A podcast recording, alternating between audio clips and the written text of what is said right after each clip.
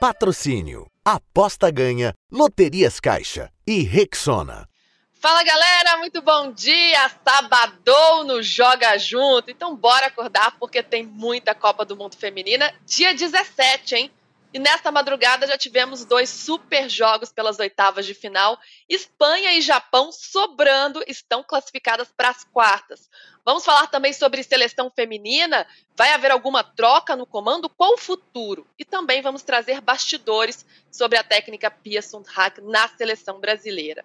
Bom, e hoje a gente recebe uma ex-jogadora que jogou na Itália, na Espanha, nos quatro grandes de São Paulo, depois virou executiva de futebol, trabalhou na Federação Paulista e agora é coordenadora da Brasil Ladies Cup, que acontece em dezembro em Santo André e São Paulo. Thaís Picard está com a gente. Obrigada, Thaís. Bom dia para você. Olha, no sabadão nós estamos com moral, viu? Bom dia. bom dia, bom dia Luísa, bom dia Gabriele, bom dia Laura.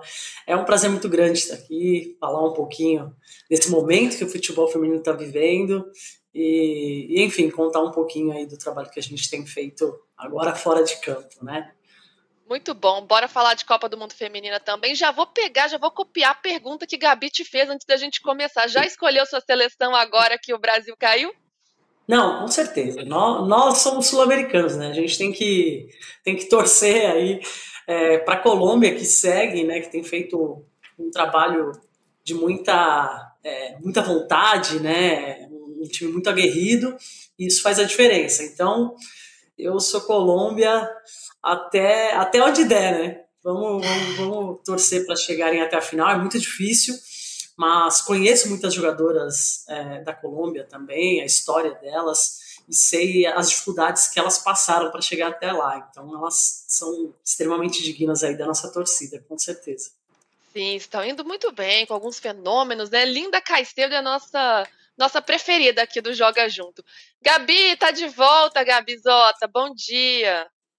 Tudo bem, Lu? Bom dia para você, para Laura, para todo mundo que está ligado aqui com a gente, para Thaís, é claro, que em off já agradeci por participar com a gente. É muita coragem acordar no sábado cedo, ver os jogos de madrugada e ainda participar aqui do programa com a gente. Muito feliz. Tô empolgadaça também, como vocês podem ver, com a seleção do Japão. A gente já vinha falando sobre elas nos últimos dias, né? A seleção que tá encantando, muito legal de ver essa classificação. A gente vai falar mais dessa classificação para frente no programa e também dos outros jogos das oitavas de final. Agora que o Brasil caiu, a gente tem algumas alternativas. Torcer para Colômbia, para Jamaica, que eu acho que tem histórias legais aí também. Torcer para as seleções europeias caírem, já tem demais nessa Copa do Mundo, em todas elas, na verdade. E a gente vai deixando o Mundial cada vez mais animado. Torcida é o que não vai faltar, seja para convencer, para incentivar ou para secar, que eu confesso que é a minha parte preferida. É, e essa que é a maior Copa de todos os tempos, hein? Laura Luz, e Laura tá num clima mais intimista, tem uma, uma luzinha ambiente, meio escurinha, tá numa balada, sei lá onde está a Laura, mas sei que esteve em território inimigo hoje, Lau. Boa noite para você. Boa noite, meninas. Boa noite a todo mundo que acompanha o Joga Junto. Infelizmente, eu não tô na balada, mas eu tô no centro de Melbourne. É, hoje de tarde fiz, fiz a seleção do do hotel, né? As meninas que faltavam aí. E também fui na coletiva da Alex Morgan, a imponente Alex Morgan, assim, ó. Até, tipo, passada, dizer, ela não é as nossas jogadoras achei tanta graça, prefiro as brasileiras. Já tô com saudade. Pois é, ó, tá picotando bastante ali o, o som da, da Lau na conexão. Vamos ver se a gente consegue restabelecer. A gente segue por aqui. Tem enquete para vocês na tela, ó, Espanha ou Japão? Quem é mais favorito para ganhar a Copa? São as duas seleções que jogaram. Espanha ou Japão ou nenhuma das duas é favorita? Então você vote na enquete, se inscreva no canal do Esporte, comente aqui com a gente que o chat já está começando a bombar. O Wilson, Gilmar, o Anísio, muita gente por aqui já comentando com a gente. Lembrando que o podcast, que, que o Joga Junto também está na versão podcast, junto com o posse de bola na sua plataforma preferida. Bom, vamos falar então sobre essas oitavas de final que começaram. Vamos aos primeiros confrontos na tela para você. A Espanha goleou a Suíça por 5 a 1 e a Noruega perdeu para o Japão. Japão, boa vitória, 3 a 1 para cima da Noruega. Vamos ver agora o chaveamento da Copa do Mundo Feminina, como está, como ficou. Agora na tela também, ó, aí o chaveamento. É uma tristeza olhar para essa tela e não ver o Brasil, fala sério, mas a gente segue aqui, né?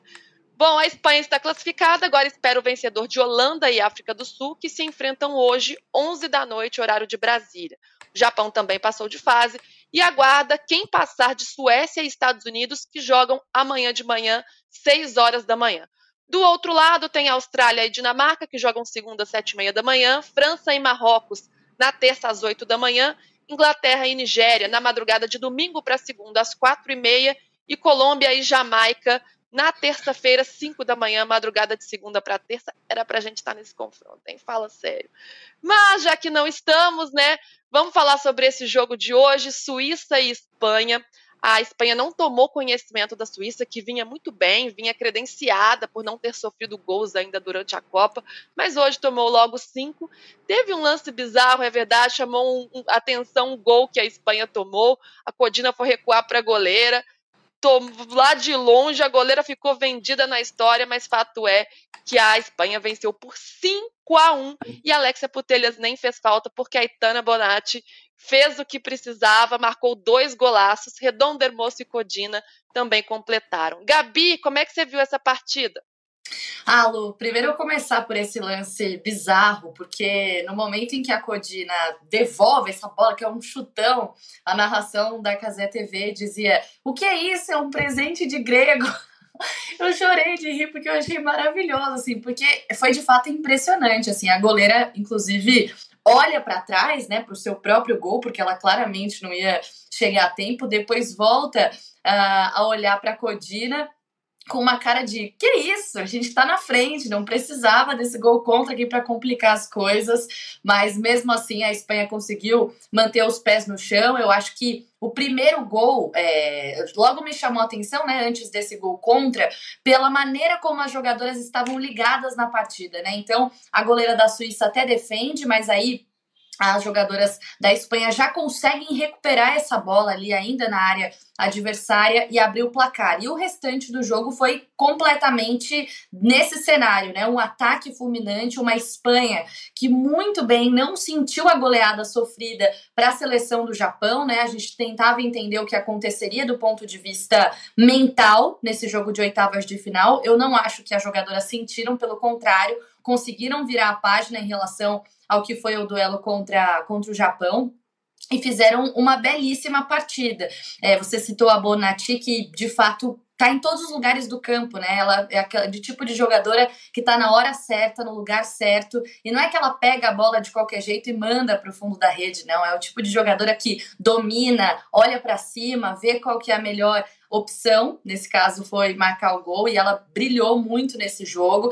E acho que a única coisa que eu colocaria como um, um ponto de atenção nessa seleção, e, e, acho que é uma coisa que eu vi também na partida em outros jogos da fase de grupos, e vi de novo agora mesmo ganhando da Suíça, é um pouco de atenção na transição do adversário. Eu acho que a, a, defesa da Espanha ainda cede alguns espaços, não se entende muito bem em alguns momentos. Eu acho que essa é uma coisa para ficar atenta para a fase de quartas de final agora, mas enfim, um, uma goleada praticamente retocável, tem uma coisinha ali para ajustar, mas foi um jogo legal de ver, um jogo de superioridade da Espanha. Se a gente olhar a escalação da partida contra o Japão, quando a Espanha teve muito mais posse de bola, criou muito mais e não conseguiu uh, a vitória, pelo contrário, levou muitos gols do Japão. E se a gente pega a escalação dessa vitória contra a Suíça, tem alguns ajustes, algumas mudanças no time titular. E isso é mérito também do treinador que conseguiu fazer isso muito bem. As polêmicas que a gente vinha falando,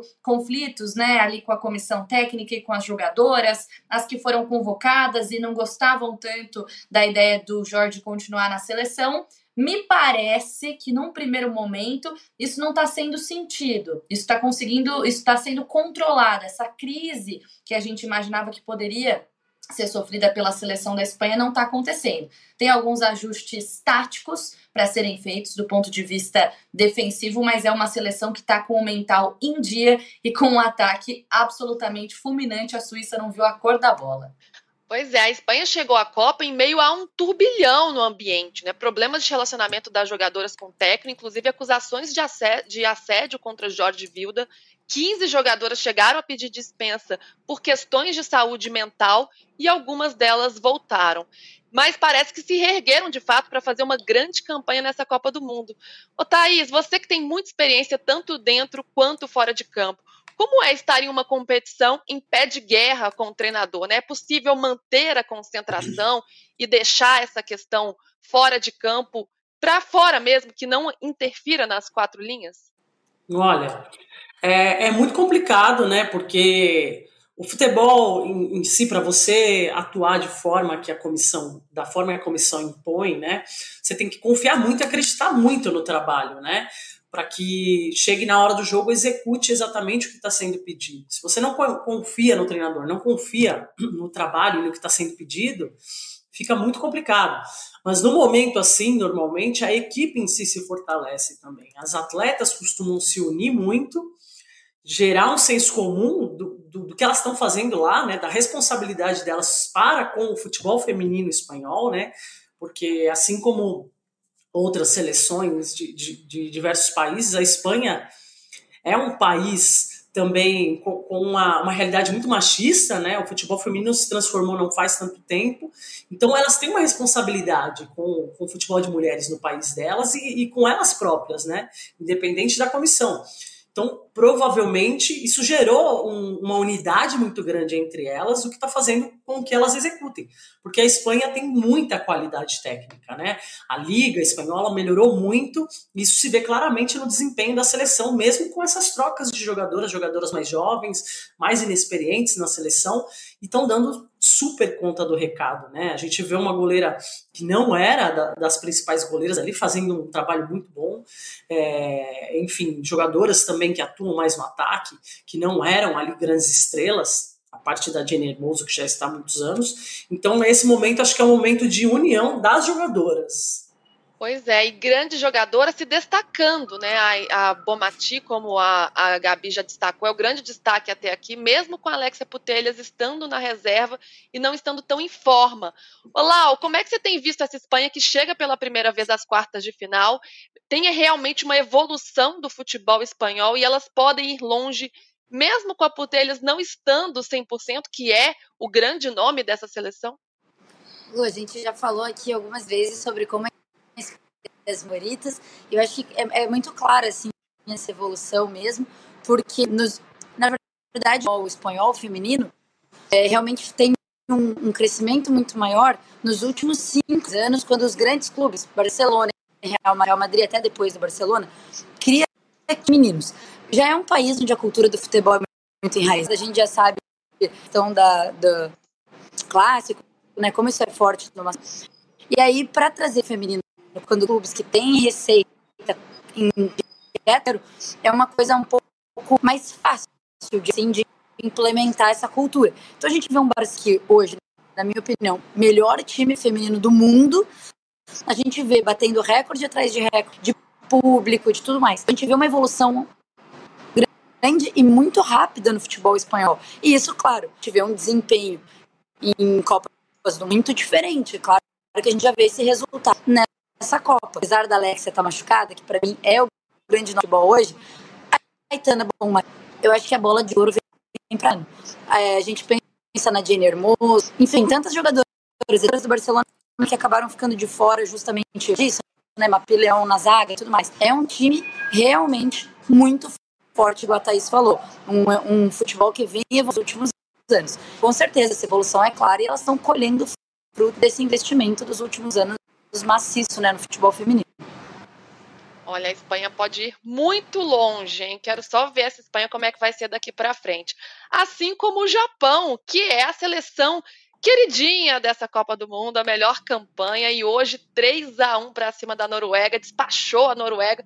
Noruega que vive ali uma entre safra de jogadoras e o Japão realmente fazendo uma grande campanha. Tem um destaque que é a Miyazawa, que é artilheira do Mundial com cinco gols. Hoje ela marcou Inclusive, ela se tornou a maior artilheira do Japão em uma edição de Mundial. Ô, Gabi, ontem você não estava aqui, mas teve um comentário muito legal no chat que um cara falou assim: ah, o Japão é o Botafogo da Copa do Mundo Feminina. A gente amou esse comentário pelo momento. E esse jogo da seleção japonesa também ganhando com muita consistência da Noruega.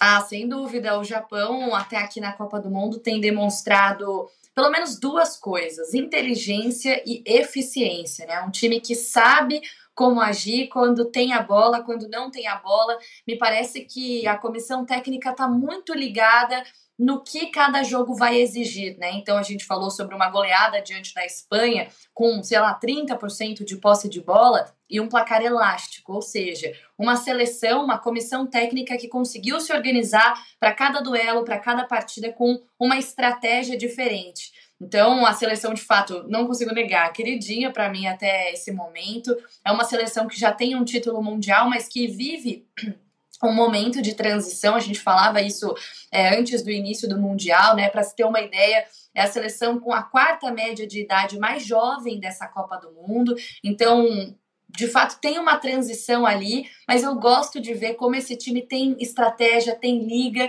é, não, não, não tomou conhecimento da seleção da Noruega. Eu já achava que o Japão seria favorito, mas não acreditei que seria um placar tão elástico assim. E você falou da Misawa, desculpa, acho que mais do que o chute forte, do que ser aquela atacante que decide, é uma jogadora também que pensa o jogo, né? Uma jogadora que quando chega na área sabe exatamente o que fazer e os números provam isso.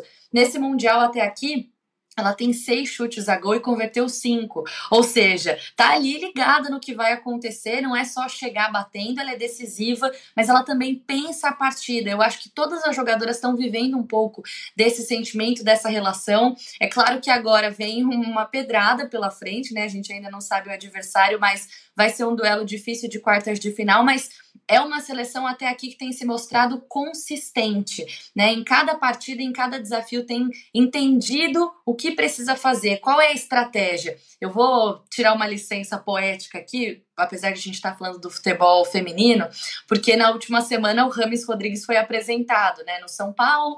E aí alguém perguntou para ele: Nossa, futebol tá super moderno. E aí agora jogadores do, do, seu talento, do seu calibre, quando não tem a bola, tem que voltar para ajudar o time. O que, que você pretende fazer quando o São Paulo não tiver com a bola? Aí o Rames, marcar, né? É o, é o que eu tenho para fazer, é o que eu tenho que fazer. Então eu acho que o Japão também tem essa característica. Eu fiz uma, uma baita de uma viagem aqui, mas só para mostrar isso, que o futebol mudou e que se você não sabe mais como se comportar sem a bola, não é mais aquela coisa tão posicional assim. Claro, tem aqueles jogadores que ficam mais perto da área, que não voltam, mas aqueles que conseguem fazer o seu time avançar quando tem que avançar, voltar quando tem que voltar, todo mundo junto, na mesma sintonia, esse time é mais forte do ponto de vista defensivo também. Então, parabéns à seleção do Japão que está dando um show de aproveitamento, de inteligência e de estratégia até aqui nessa Copa do Mundo.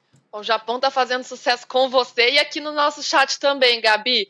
Aliás, o Wilson falou que você ficou muito bem com essa camisa do Japão, viu? Obrigada. Viu, Gabi? Tá... também, também é moda aqui, o Joga Junto também é moda. Quem mais comentando aqui? O Gilmar. Estou torcendo para o Japão, mas não vai ser nenhuma surpresa se os Estados Unidos ganharem a Copa, principalmente depois do susto que tomaram no último jogo. Os Estados Unidos sempre vem forte, gente. Vamos falar já já. E o Arthur, o tic-tac japonês voltou. Pressão, troca, troca de passes e verticalidade. Saudades da, tá dizendo aqui da Sameshima, tá falando aqui de outras jogadoras. O Jonatas, o Japão joga simples, mas muito eficiente, sem muitos erros de passe, jogando coletivamente.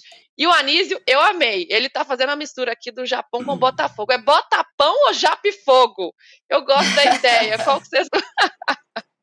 Japifogo, eu achei muito curioso. Botapão também.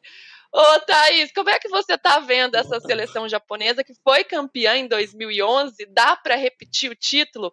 Lembrando que agora elas não vão ter tarefa fácil porque vão enfrentar o vencedor de Suécia e Estados Unidos. Olha, Japão realmente, assim, a gente a gente sabe muito pouco do campeonato japonês, né, e de como as coisas têm se desenvolvido. É, mas a, a, o futebol japonês ele, ele sempre esteve presente ali com uma qualidade muito grande. Então foi uma boa surpresa, né? O nível com que elas chegaram na, nessa Copa do Mundo. mas é, ao mesmo tempo é algo se esperar. Né? O futebol japonês é um futebol muito consistente, como disse a Gabi, de muita inteligência, tática. É, elas são extremamente disciplinadas ali, jogam compactadas ali em grupo, né, subindo e descendo. Não é à toa que, que além de ter aí é, é, a jogadora que mais marcou gols, tem também é, entre as jogadoras que mais fazem assistências japonesas, aí duas, três japonesas dentro dessa lista aí das dez jogadoras com maior número de assistência é, na Copa do Mundo porque é uma equipe que joga muito junto, troca muitos passes, uma qualidade de passe enorme, que é algo que a gente pecou demais. O Japão é extremamente eficiente nisso, né? E, e jogando sempre muito concentrado no que tem que fazer, sempre com realmente uma postura tática muito interessante em cada jogo, muito inteligente, né? O que eles conseguiram fazer com a Espanha, por exemplo, realmente ali sim foi surpreendente, né? Pela qualidade que a Espanha impõe e realmente pela posse de bola. Hoje em dia, ter a posse de bola é quase sinônimo de que você é, vai, vai conseguir construir algo, né? Tirar algo do jogo. Mas o Japão é, tem se mostrado aí uma equipe muito forte e eu acredito muito que o Japão possa chegar aí até essa final é, tudo depende do, principalmente do próximo jogo, né? Que vai ser crucial para o Japão, porque vai ser uma pedreira. Vai ser uma pedreira. Suécia ou Estados Unidos, esses dois timaços que se enfrentam amanhã, 6 horas da manhã. E Laura esteve em território inimigo hoje, como já colocamos. Lau, Lau tá por aí ou ela travou?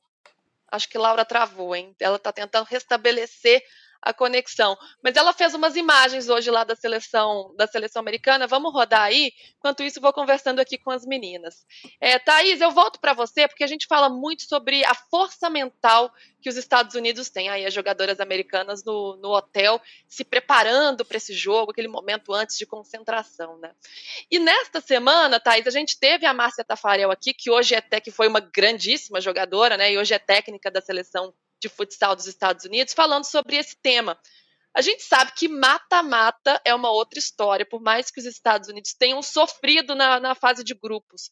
Você acredita que essa seleção americana, por ter essa força mental, pode chegar muito longe também? Não, com certeza. Os Estados Unidos eles são sempre uma surpresa, sabe? Ele, ele não começaram muito bem, claramente, mas é uma seleção também em transição, né? Uma seleção construindo aí um novo trabalho com jogadoras jovens, mas com uma personalidade muito grande, muito interessante. É, com diversas ferramentas aí, e os Estados Unidos ele é perigoso, porque ele cresce no momento que precisa, sabe? É, é, claro que a gente ficou todo mundo secando ali, né, para ele tropeçar e quase, né, mas parece que toda essa força contrária aos Estados Unidos gera uma força ainda maior por parte da equipe. Então, os Estados Unidos sabe jogar contra a Suécia, sabe é, impor o seu, o seu jogo, o seu trabalho ali, é, e tem uma comissão extremamente capacitada também para isso, né? Mas são jogadoras jovens, podem de alguma forma tremer na base ali, né? É, na hora de um confronto contra uma equipe que é mais experiente. A Suécia é uma equipe é, que tem um pouco mais de rodagem junto ali, tem também algumas renovações, mas é uma equipe que já joga junto há um tempo. Então eu acredito que vai ser um jogo de detalhes, pequenos detalhes, é, mas é, os Estados Unidos sabe se defender bem, sabe construir e sabe finalizar. A Morgan não tem feito uma grande Copa do Mundo, é, mas é, é, um, é, um, conjunto né, que pode dar resultado e, como eu disse, cresce muito na hora que precisa. Então, não sei se vale a gente torcer contra, porque parece que quanto mais a gente torce contra, mais forte classifica. A Gabi, ela tá aqui, ela tá, ela tá numa na torcida contra aqui, Gabi, né? Você tá fazendo a fezinha, mas eu não sei não, esses Estados Unidos podem ir do sufoco pro título de repente. Sim, sim, não, vocês têm toda a razão, porque parece que quando cala pé, tá aí que elas falam, ah é? Então toma mais um título. Mas se a gente olhar no papel, né, Lu, e a gente pegar o que aconteceu nessa Copa do Mundo até aqui, e fazer essa, essa comparação, a Suécia passou pela África do Sul, pela Itália e pela Argentina, 100% de aproveitamento.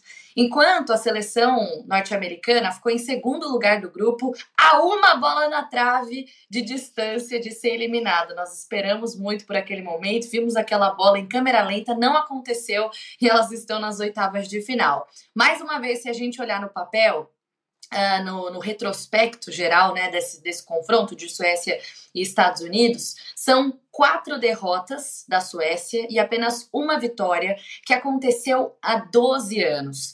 E aí, a zagueira da equipe sueca, a Nathalie, disse o seguinte, recentemente, agora, depois da fase de grupos: Nós já enfrentamos as americanas algumas vezes, então temos uma ideia do que vamos encontrar no jogo. Nós, nós sabemos que elas são rápidas no ataque, tem jogadoras muito boas, mas confiamos no nosso grupo, temos um elenco forte. O que eu quero dizer com isso é pelo retrospecto, pela tradição da, da seleção dos Estados Unidos, por tudo que tem acontecido nos últimos anos e não pegando só esse recorte da fase de grupos, sim, a seleção americana é favorita. Mas já ouviram dizer que tabu foi feito para ser quebrado? Então, de fato, quanto mais você vai enfrentando um adversário que nesse momento passa por uma transição, né, com a entrada de jogadora, jogadoras mais novas na seleção dos Estados Unidos, ainda assim você entende um pouco melhor o estilo de jogo daquela seleção. Então, não me surpreende se a Suécia pelo menos oferecer algum perigo aos Estados Unidos. A gente viu algumas seleções fazendo isso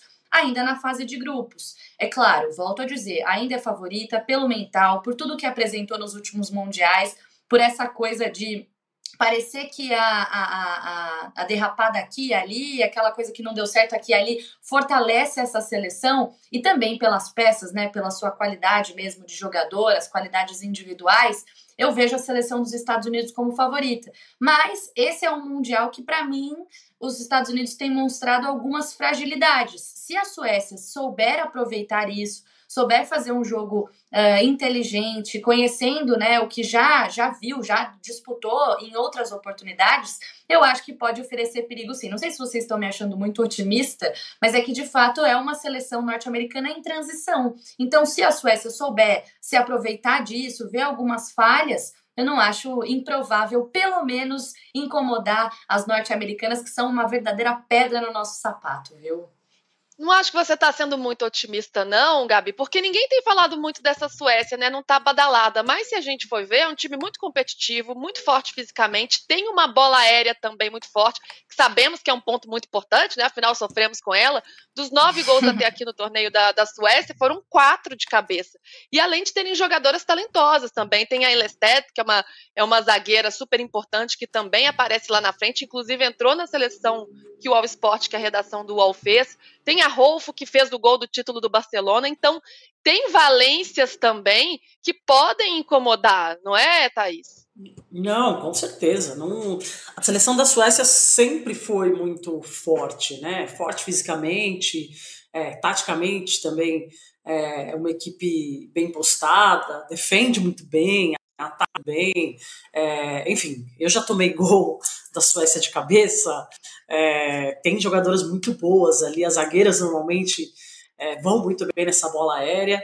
Então é, é, uma preocupação e eu vejo alguns pontos de fragilidade nos Estados Unidos em bola parada, em, em, em alguns momentos que sempre foi o forte delas, né, de concentração ali, de, de trabalho, de coesão nesse momento.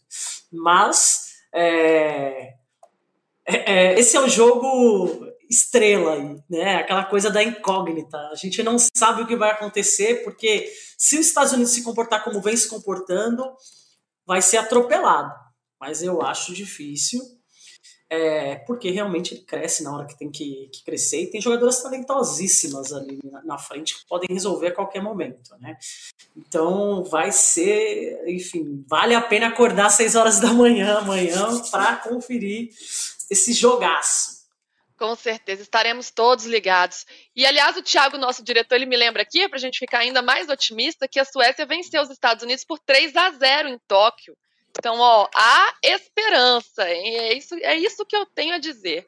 Bom, temos outro jogo super importante também, Holanda e África do Sul, nos embalos de sábado à noite, às 11 da noite. A Holanda, que foi vice-campeã mundial em 2019, e a África do Sul, que vem fazendo história como uma das três seleções africanas que chegam agora às oitavas de final, que, que acontece pela primeira vez esse cenário tem sido muito bom. Thaís, qual que é a importância né, da gente ver o crescimento de seleções que não são consideradas da elite, da elite do futebol mundial? Você já declarou sua torcida para a Colômbia e agora a gente tem visto outras forças né, na Nigéria, é, África do Sul, Marrocos. Isso é muito importante para o futebol feminino, não é? Não, é maravilhoso. Enfim, até bem pouco tempo atrás era algo impensável. Mas a gente vê um fenômeno no futebol feminino, né, no futebol de mulheres mundial, que é a questão da globalização de fato, né, do, do futebol. Então, se você pegar essas seleções de fato e, e destrinchar ali as jogadoras por jogadora, todas elas, quase todas as atletas que foram para a Copa do Mundo estão jogando em ligas fortes, em países fortes ou estão nos Estados Unidos, ou em alguma, algum campeonato europeu. É, e, e, isso é novidade também. A gente via pouquíssimo isso, né? Até mesmo das jogadoras sul-americanas, é, a gente tinha pouco essa, essa questão de, de exportação de jogadoras, né? Das jogadoras estarem aí atuando em outras ligas. E a gente vê o quanto isso mudou, né? A seleção da, da Nigéria, é, boa parte das suas jogadoras estão jogando ali nos Estados Unidos. Então, isso faz a diferença também. O tipo de preparação que essas jogadoras estão tendo e que elas estão atuando com essas jogadoras que elas estão atuando na Copa do Mundo. Então, isso também tira aquele peso e, e faz com que elas estejam habituadas com um nível físico muito maior apesar de já serem referência nisso, né, por serem atletas com um biotipo diferente e mais forte, né, algo que é biológico, mas agora com mais inteligência, com mais eficácia e também a qualidade técnica que sempre foi um forte, né? É, isso faz toda a diferença no final. Então, por mais que seja algo surpreendente, se você analisar a fundo, você vê que tem um porquê. Não é simplesmente a paixão ou, ou somente as ligas africanas que estão ficando mais fortes, mas sim que suas jogadoras estão saindo dos seus países e indo para ligas, é, estão atuando nas ligas mais fortes do mundo. Pois é. Ô, Gabi, quer dar um pitaquinho sobre Holanda ou vamos falar de seleção brasileira, que é um assunto super importante aqui? A gente precisa dedicar boa parte do tempo à nossa seleção e ao futuro dela. E, a Gabi? gente não abre mão de falar da seleção de jeito nenhum. A gente sempre dá um pitaquinho, afinal de contas, continuamos projetando para o futuro, né? Mas só para dar um pitaquinho desse jogo, ontem no, no Joga Junto vocês comentavam aqui, eu chinelei ontem, tá? Mas estava na audiência, é, comentavam aqui sobre essa Tava diferença... nada, tava dormindo, gente, viu? Eu sei nada, que tava dormindo. Eu... Tarde, e aí 10 ah. da manhã eu tava ligada aqui no celular da minha cama. Mas, Mas não dá para julgar, né, Gabi? Tá difícil. Por tá favor, tá difícil julgar. Thaís, por me defender. Poxa vida, essa, esse fuso horário não, ninguém dá conta, não. Mas Já são 17 um... dias de madrugadas, né, Gabi? Você tá perdoada. Já é energético nessa vida. Muito. Agora eu quero saber quem dá descanso para Luiz Oliveira. Porque eu e Laura a gente vai se ajudando, né? Agora quem é. dá uma folguinha para você, Lu? Não eu... tem. Não sou eu, Gabi, é uma inteligência artificial que me substitui de vez em quando, sabe? Ó, eu vi a senhorita tomando um energético de café da manhã esses dias, hein? Se cuide. Mas só para trazer um Foi pitaquinho mesmo. desse jogo.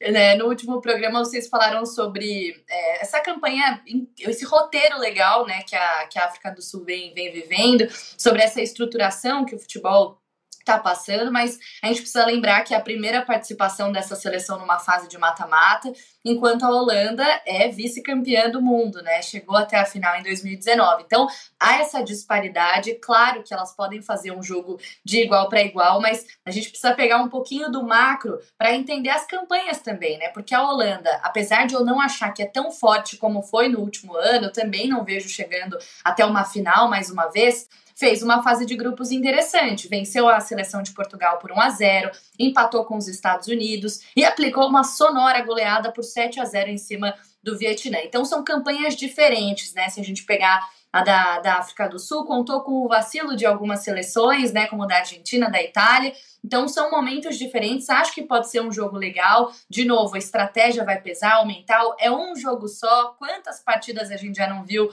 o favorito perdendo, justamente por serem só os 90 minutos ali? Mas quando eu olho de fora, no papel, o retrospecto, o crescimento do futebol, a Holanda, claro, ainda é favorita para esse duelo, Lu. Ótimo, falou e falou bonito, viu, Gabi? Agora sim, o assunto é seleção brasileira aqui no Joga Junto.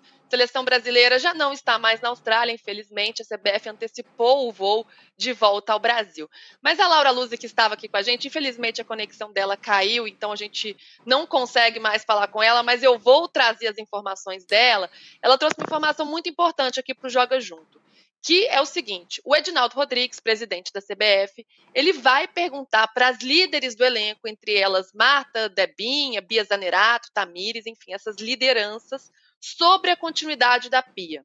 E elas não vão decidir, as jogadoras não vão tomar essa decisão, mas vão falar o que sentem, vão dar a opinião delas, e a partir disso ele vai decidir, e a cúpula da CBF também. PVC já havia trazido a informação aqui também no, no, Joga Junto de que essa decisão seria tomada de cabeça fria, sem adrenalina do jogo, que é como deve ser.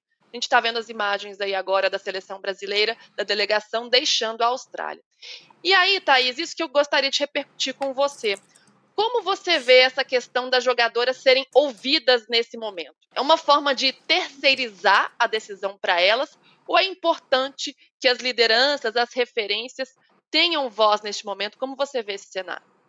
Não, eu, acho, eu acho importante você saber o que o grupo está sentindo, enfim, é, ouvir as atletas, mas também não acho necessário você divulgar esse tipo de coisa, porque isso sim é, pode parecer que você está transferindo uma decisão que é estritamente da diretoria, da, da gestão né, da, da, da seleção. Não tem por que uma atleta interferir nesse tipo de coisa quando você coloca isso para a mídia, você dá um peso diferente, né? É, então, é importante sim, até porque as atletas poucas vezes foram ouvidas, ou quase nunca, e quando foram, acabaram sendo punidas de alguma forma, né? Se fizeram ouvir e acabaram sendo punidas de alguma forma por isso. Então, ok, é uma mudança importante, dar oportunidade para as meninas, mas isso é uma decisão é, estratégica e que tem que ser tomada pela direção, pela diretoria. Qual foi o comportamento é, da treinadora? Qual foi a, enfim, é, o retrospecto? É, o que, que aconteceu? Ela se, como se comportou aqui? Isso fez diferença? Não fez? Impactou na, no resultado ou não? Isso tem que ser uma decisão macro. É, e, e, tem que ser tomada estritamente por quem está ali nos bastidores trabalhando pela seleção e pela presidência da CBF, né? É, e não por, por, atletas, né? Atletas elas têm que se preocupar ali em dar o seu melhor, em estarem bem mentalmente, sim, e, e darem, é, como grupo, ter ali um ambiente saudável, é, de, de, entendimento e de, de bons desempenhos, né? Dar o seu melhor. E não em decidir quem vai ser ou não, ou se, se a treinadora é, fez um bom trabalho ou não. Isso eu acho um pouco estranho até. Pois é, e a galera tá comentando aqui, concordando com você, viu, Thaís? O Corinthians Notícias, ele diz aqui, eu acho errado, visto, visto que as quatro podem nem estar no, no próximo ciclo, né? Temos jogadoras veteranas já, a Tamires já tem mais idade, Marta não vai estar, então isso tem essa questão também. E o Leandro diz, eu acho bizarro conversar com quem pode ou não ser convocado. Como é que você vê isso, Gabi? Será que mostra uma falta de convicção e de planejamento? Existem pontos a serem considerados aí nessa discussão.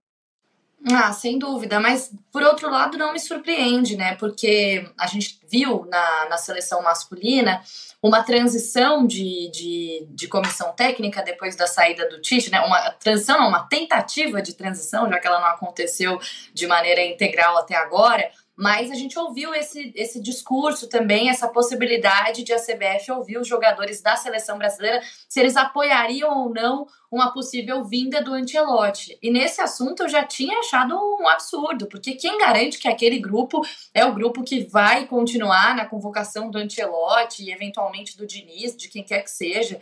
É, é eu acho que tem coisas e coisas, né? Como já diria minha avó. Uma coisa é uma coisa, outra coisa é outra coisa. É, quando a gente pega casos é, da seleção da Espanha, da seleção da França, que a gente trouxe aqui, com problemas em relação à comissão técnica, né, alguma insatisfação por parte das jogadoras, eu acho que se manifestar é absolutamente válido. Você pode não gostar dos treinamentos que vêm sido uh, aplicados, você pode não gostar da metodologia, você pode ter críticas em relação ao comportamento daquele treinador ou daquela treinadora. Eu acho que isso está bem dentro do, do normal. E aí a federação responsável vai tomar a melhor decisão dentro daquilo. Agora, uma opinião em relação a uma treinadora que toda, to, durante todo o ciclo foi apoiada pela maior parte das jogadoras.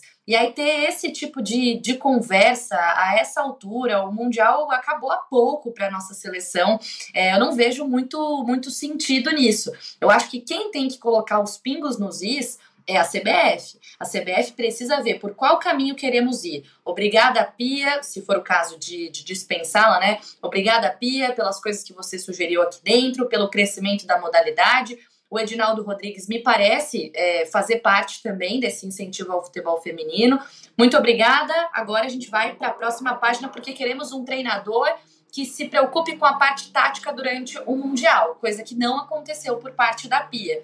Esse tem que ser o posicionamento da CBF. No máximo, vou dar uma colher de chá aqui, ouvir uma jogadora que seja referência, como por exemplo a Marta, que não vai estar no próximo ciclo, que já disse que essa foi a sua última Copa do Mundo, poderia dar uma opinião como uma jogadora que é referência e que viveu as diferentes fases dentro da CBF. Isso seria legal e respeitoso.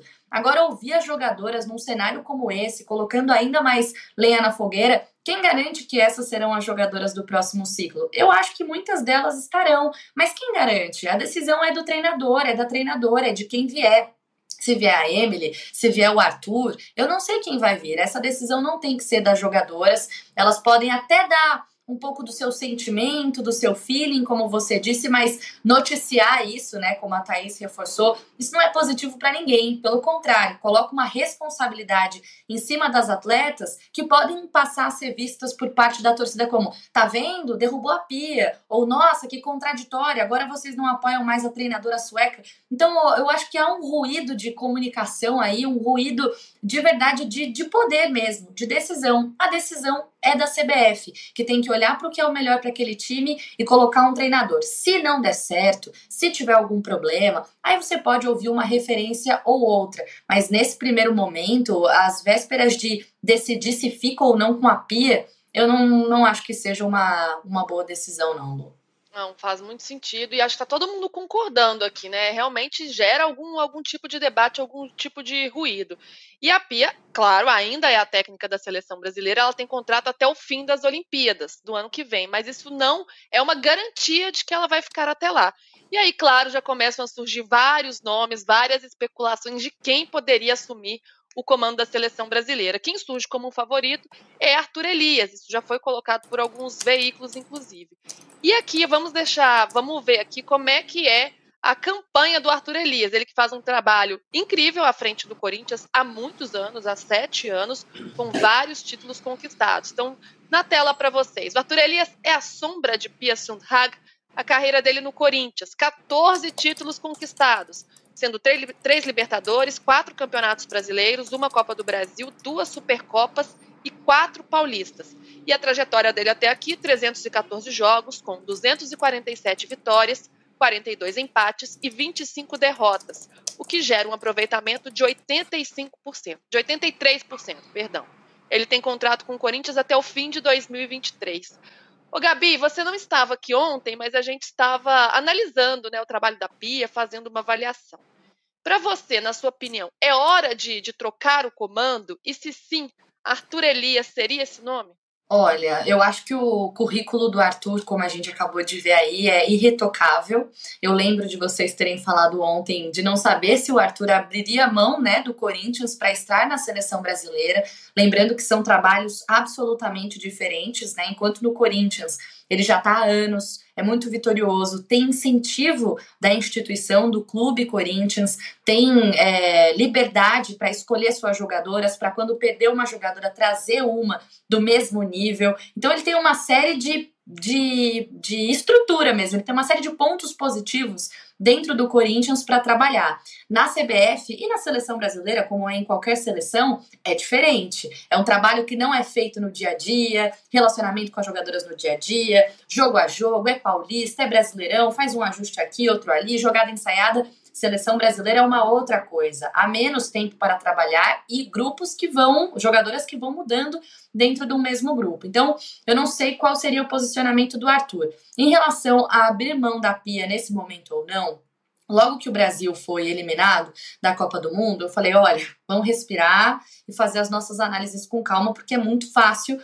atirar pedra nesse momento, quando a gente viu um Brasil que perdeu em campo também e por erros das nossas jogadoras, além dos erros da Pia, né, que demorou para substituir, que não se mostrou muito envolvida é, é, de maneira energética mesmo com, com o jogo. Então, foi uma série de fatores ali, então eu tentei manter a calma. Pensando mais friamente depois, analisando tudo que a Pia fez, acho que é evidente os crescimentos que a gente teve, os pontos em que a seleção cresceu, a maneira como passamos a, a, ser vistas pelo mundo, como a nossa seleção é, se fortaleceu, né, para além das suas peças brilhantes, mas no coletivo em si, para mim isso é muito claro. É uma seleção que toma menos gols, que me parece mais sólida defensivamente, mas eu acho que a Pia foi muito mais coordenadora nesse ciclo do que treinadora. Apesar de ter mostrado essas evoluções é, do ponto de vista tático também, em alguns momentos, como eu disse, solidez defensiva, mas em muitos outros momentos ela foi mais coordenadora. Ela trouxe uma estrutura que era fundamental, voo fretado, uniforme, tudo aquilo que é o básico, né, que as jogadoras precisavam e que muito elogiavam ela, mas ela não conseguiu extrair o melhor da nossa seleção no Mundial. A gente viu alguns jogos em que a, o nosso time, né, a nossa seleção oscilou durante a Copa América, por exemplo, isso voltou a acontecer no Mundial, então me parece que na hora do vamos ver, todo o esforço da Pia e todo o seu conhecimento, ela também tem um currículo irretocável, né, com conquista de Olimpíada e tudo mais, isso não entrou em campo, não, não deu liga com a seleção brasileira na hora do vamos ver, na hora do Mundial.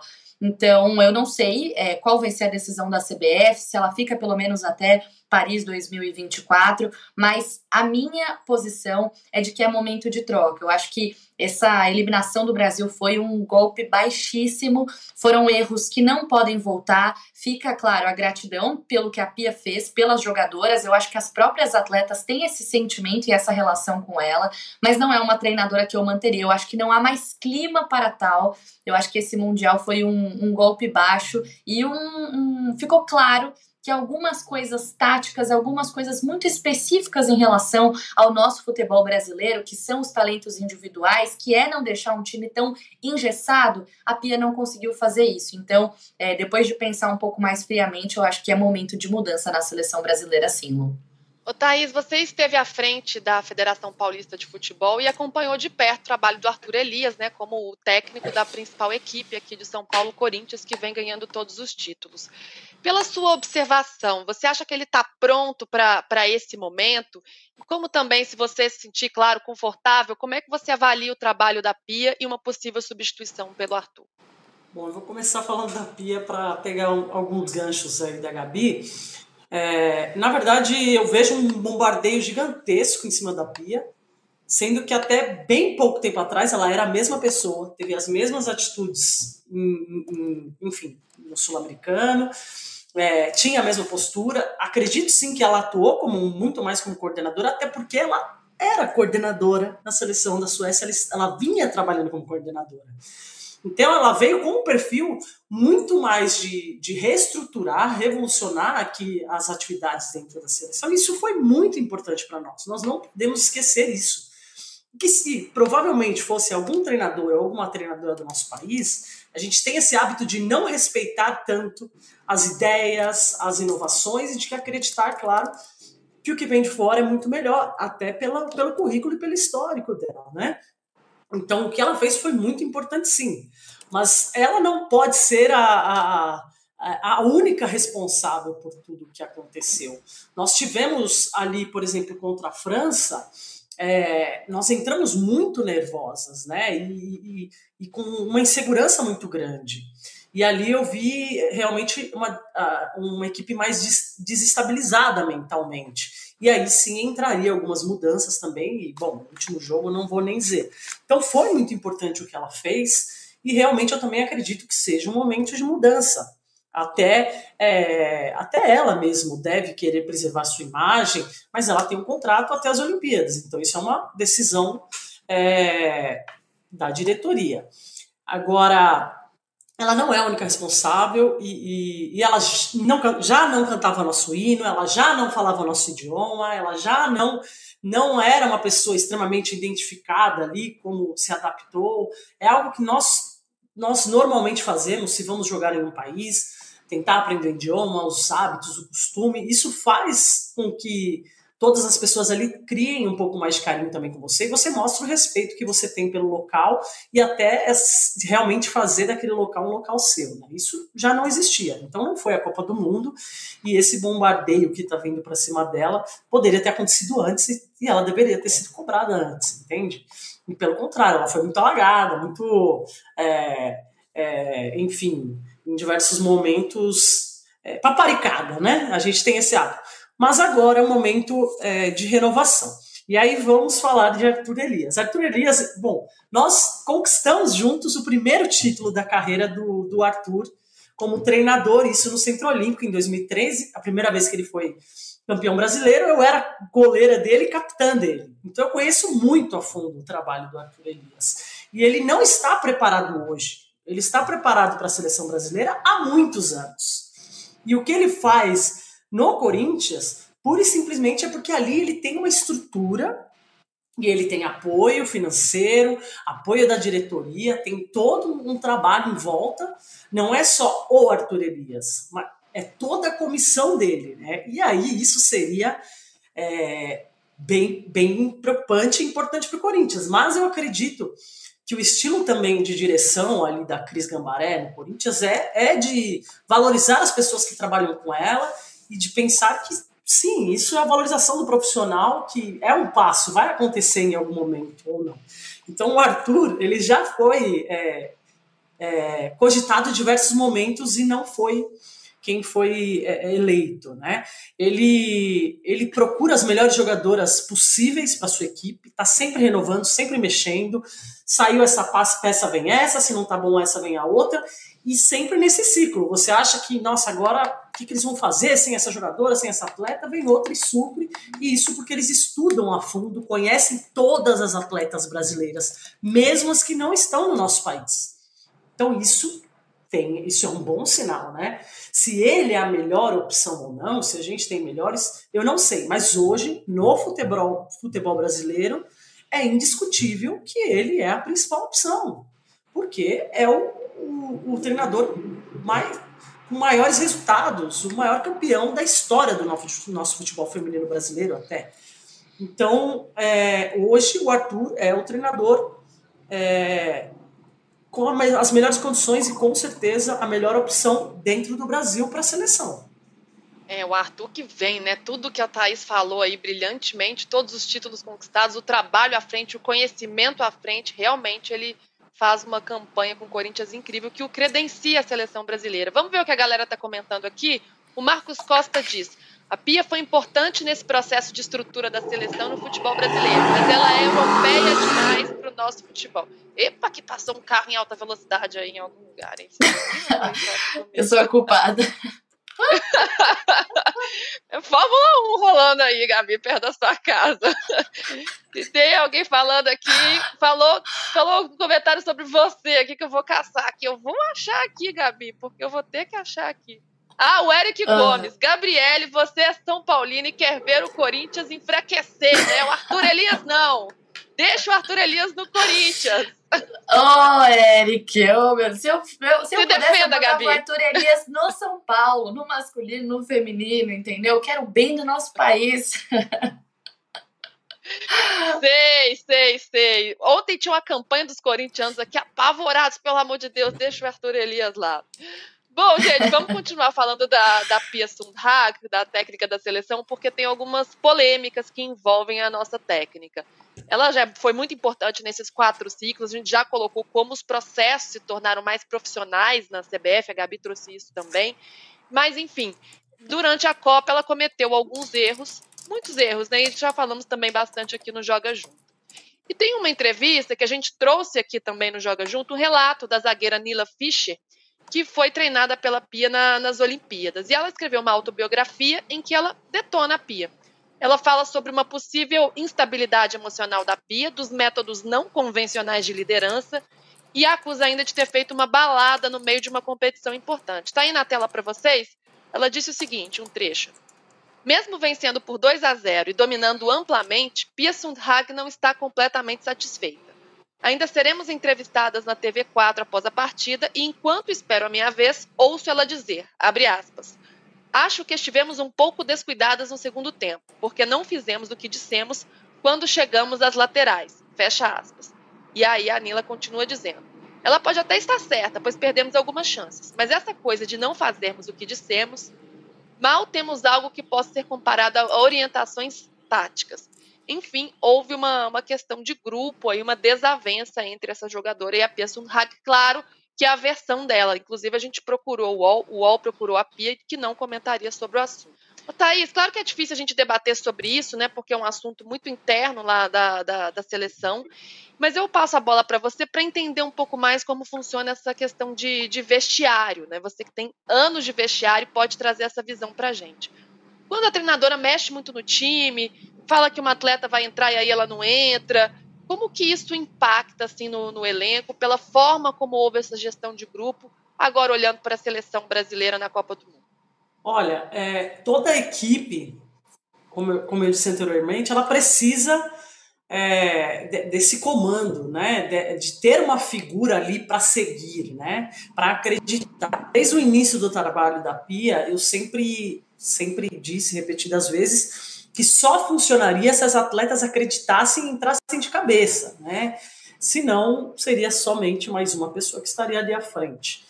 E eu vi muitas mudanças significativas. O Brasil começou a jogar é, de forma mais competitiva a nível mundial, mas e, principalmente o que eu mais valorizei no trabalho durante o caminho foi trazer as novidades, mas colocá-las para jogar, né? Dar oportunidades. Só que às vésperas da Copa do Mundo, normalmente você já precisa de uma equipe definida. Você tem que saber quem são os titulares.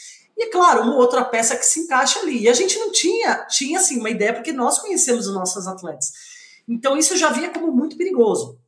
É, mas realmente é muito importante ter um comando é, à frente e que tenha o domínio de toda a equipe, porque senão qualquer ruído, qualquer questão, as atletas têm uma personalidade muito forte e normalmente tem lideranças muito fortes dentro ali que podem causar transtornos, podem causar é, problemas ali de desigualdade. Se você não tiver alguém que esteja ali realmente comandando para é, quebrar qualquer problema, para trazer para ela a responsabilidade, o que eu vi até na entrevista dela contra a França ali, trazendo um pouco da responsabilidade, mas é, mas é importante entender é, até que ponto ela tinha esse domínio da nossa seleção, né? até que ponto ela realmente é, fazia diferença nos bastidores.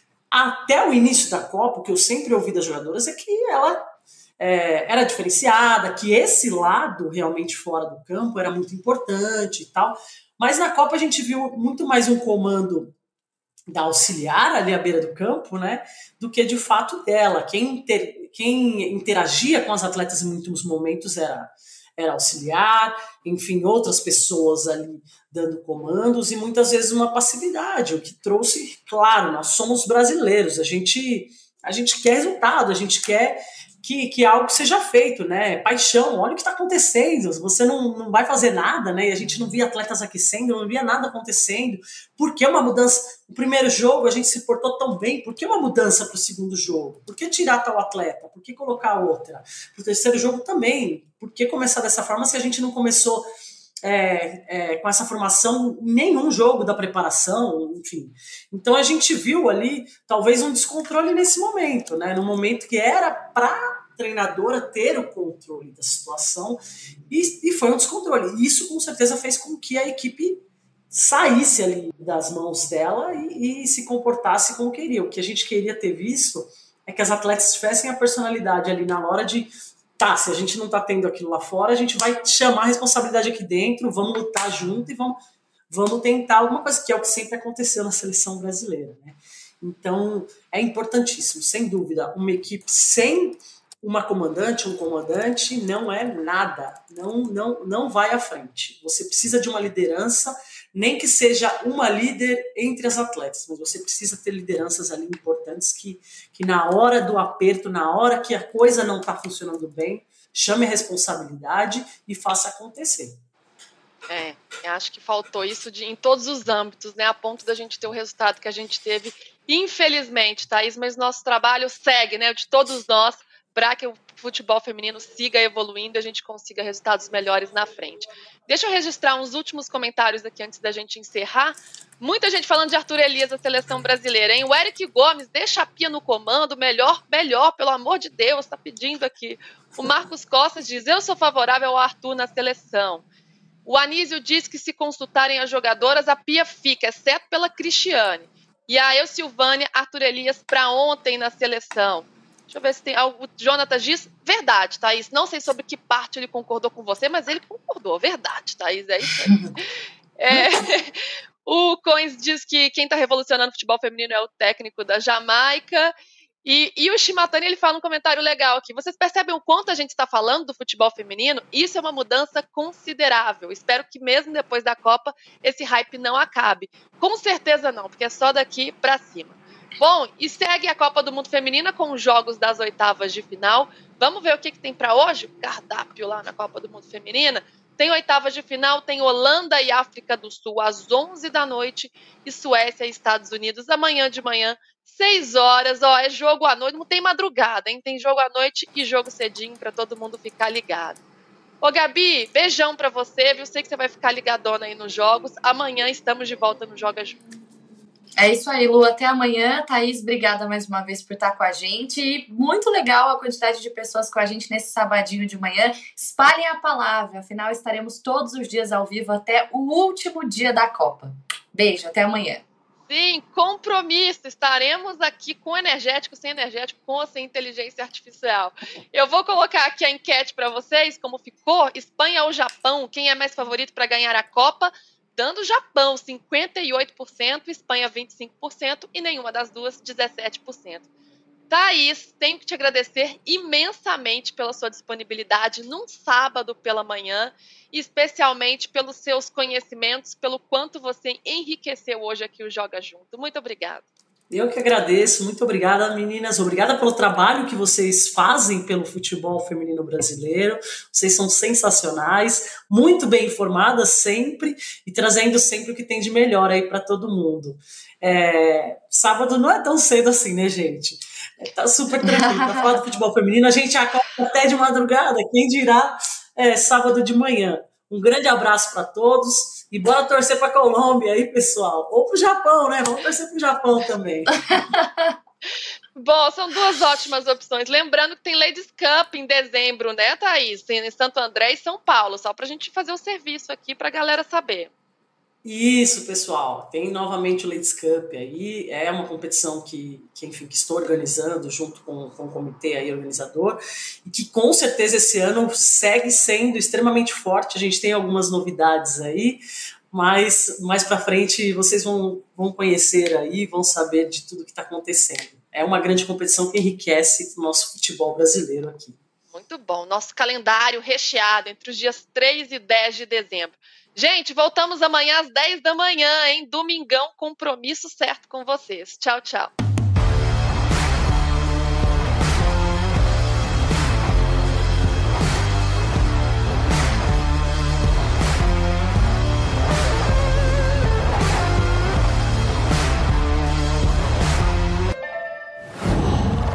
Qual?